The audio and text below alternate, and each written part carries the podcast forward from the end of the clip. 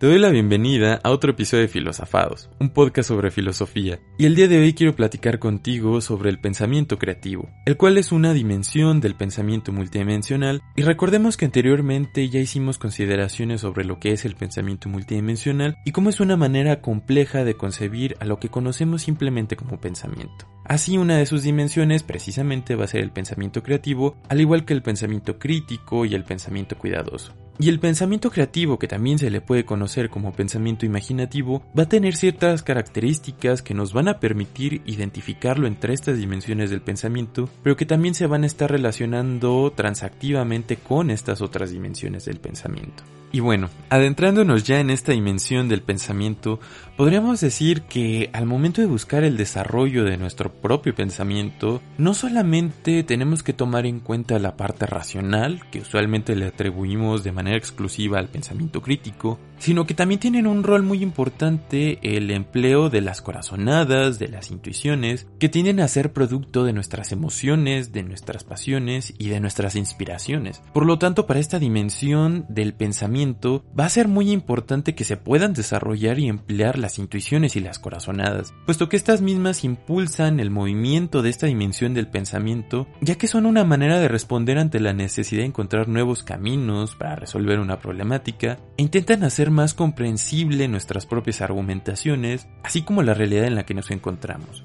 Por lo tanto, también se van a destacar características o habilidades tales como la espontaneidad, la originalidad, la imaginación, mismas que solemos atribuirles a los artistas. Por lo tanto, tomar la figura del artista va a ser una de las mejores maneras que tenemos para explicar esta dimensión del pensamiento, el pensamiento creativo. Y a su vez, hay tres características fundamentales o distintivas, las cuales son la autotrascendencia, la determinación por el contexto y el ser originario.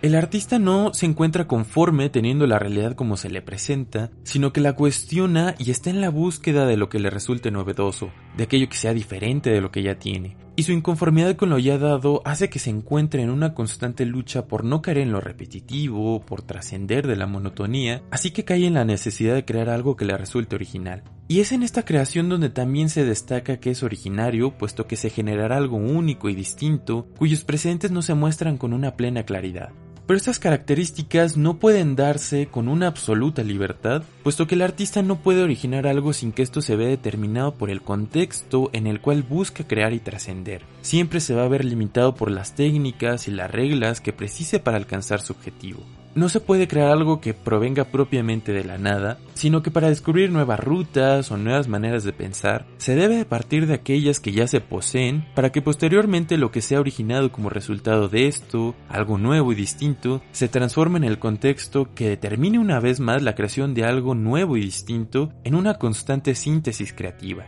Pero aunque el pensamiento creativo está determinado por el contexto y no puede separarse por completo de las reglas que le permiten alcanzar su objetivo, también es cierto que tiende a guiarse un poco más por suposiciones antes que seguir las reglas. Y esto es debido a su capacidad de no seguir los caminos ya establecidos y de autotrascender. Esto quiere decir que el pensamiento creativo tiende a seguir intuitivamente las suposiciones que no necesariamente se encuentran plenamente sustentadas, pero que sí le permiten investigar, comprobar y experimentar constantemente distintas maneras de probar fundamentos para dichas suposiciones, buscando que las hipótesis por las que se deja guiar lleguen a estar plenamente sustentadas. El pensamiento creativo también es original, puesto que resulta en algo nuevo, distinto, y que en ocasiones podría parecer que se desprende por completo del contexto en el que se origina, aunque ya ha quedado claro que esto no puede ser posible debido a su determinación por el contexto. Sin embargo, en este punto surge la problemática de que el hecho de que algo sea original no necesariamente implica que también pueda ser considerado como creativo. Algo puede ser sumamente original, pero también puede ser muy excéntrico, muy irracional, que sea muy carente de congruencia, y es por ello que también se debe de apelar a otros criterios, a otros rasgos que nos permitan considerar algo precisamente como creativo. Posiblemente esto quede más claro con un ejemplo. Supongamos que dos personas se enfrentan a la problemática de pintar una pared, pero no tienen una escalera que les permita alcanzar las partes más altas que son incapaces de alcanzar solamente con su propia estatura. Así que tienen que idear una solución para lograr pintar esta pared. Resulta que una de estas dos personas sugiere que utilicen madera y tubos de una construcción cercana para construir un andamio que les permita pintar las paredes que les resultan inalcanzables. Mientras que la otra persona tiene como sugerencia rentar un cohete para poder elevarse y de alguna manera lograr pintar las partes más altas.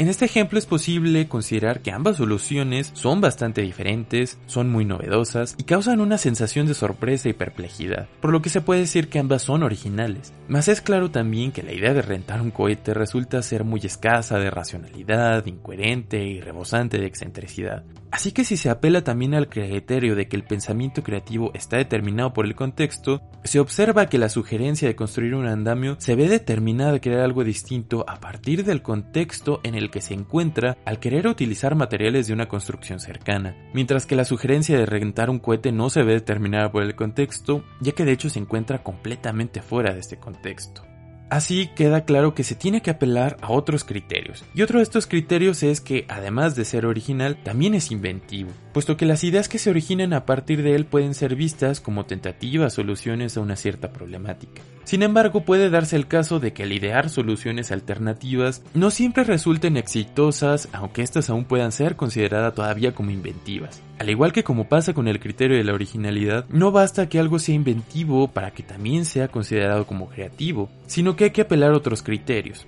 Es así que también se destaca que otro criterio del pensamiento creativo es que es productivo, y esto es porque busca proponer una solución a una problemática dada y que efectivamente esta solución sea capaz de resolver esta problemática. Retomando el ejemplo propuesto anteriormente, es factible decir que la solución del andamio efectivamente logre resolver la problemática de pintar la pared, por lo que puede ser reconocida como original, inventiva y además productiva, en tanto que es sumamente improbable que la solución del cohete pueda dar una resolución efectiva a la problemática, haciendo que si bien sea original e inventiva no sea productiva. Otro de los criterios o características de esta dimensión del pensamiento es que es imaginativa ya que logra idear nuevas posibilidades. Ser imaginativo es tener la apertura a explorar y concebir posibilidades distintas que no habían sido previstas, sin limitarse únicamente a las que le resultan evidentes en el mundo ya dado. Pero también hay que señalar que el hecho de que se logre idear una nueva posibilidad no significa que ésta se dé del todo separado de lo que en verdad se puede conseguir en nuestra realidad. Es importante que se consiga concebir nuevos mundos, mundos que sean mejores, pero también es igual de importante que haya una preocupación porque estos nuevos mundos también puedan llegar a ser realizables.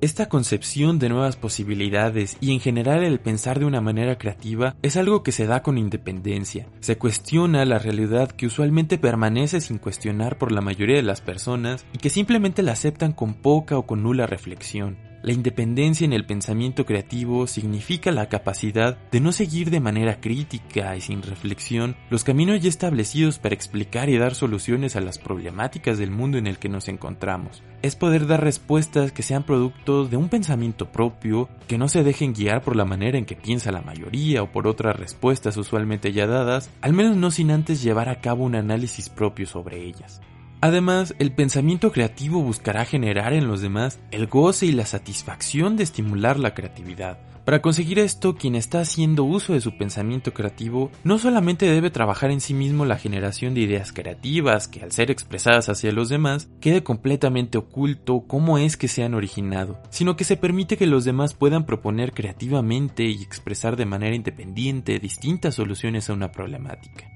En este punto podemos apelar a las características mencionadas sobre el pensamiento creativo para poder decir que esta dimensión del pensamiento también se va a ver caracterizada por ser holística. Y por holística se entiende que no se puede tomar de manera aislada una de las características o criterios para concebir en su totalidad lo que es el pensamiento creativo, sino que cada criterio necesita estar apelando constantemente a los demás criterios o rasgos distintivos para que el pensamiento pueda ser llamado creativo. Y finalmente ya podemos hacer más evidentes las relaciones transactivas entre las dimensiones del pensamiento a través de sus características o de sus habilidades. Si recordamos las características o las habilidades de una persona crítica, entre ellas se encuentra el ser autocorrectivo. Y la autocorrectividad es una característica que también podemos asociar con la característica de la determinación por el contexto en el caso del pensamiento creativo. Poniendo un ejemplo, supongamos que una persona reconoce que se encuentra en un error, y por lo menos al momento de reconocer este error, sabe que no debe seguir el mismo camino porque posiblemente lo pueda llevar a caer nuevamente en el mismo error. Así que posiblemente si apunta en dirección contraria, ya se encuentre en un argumento que pueda ser válido, que pueda ser correcto, y es así que el error se convierte en el contexto que va a determinar nuevamente esta búsqueda por un buen argumento. Así lo que en un momento fue autocorrectividad considerada dentro de la dimensión del pensamiento crítico, también se convierte en la determinación por el contexto en la dimensión del pensamiento creativo. Así como esta es una relación transactiva entre las dos dimensiones del pensamiento, también se van a dar muchos otros tipos de relaciones transactivas entre las tres dimensiones del pensamiento, mostrando nuevamente que el pensamiento multidimensional no es considerar que existen tres tipos diferentes de pensamiento, sino que precisamente son tres dimensiones que se relacionan, se vinculan fuertemente entre sí para conformar lo que conocemos de manera simple como pensamiento. Esto fue todo por el episodio del día de hoy. Espero haya sido muy de tu interés y te invito a que sigas escuchando los demás episodios. Lo puedes hacer a través de YouTube, a través de Spotify e ebooks y puedes seguir a Filosofados a través de Facebook, Twitter e Instagram. Como siempre, te agradezco mucho por tu escucha y te envío un saludo.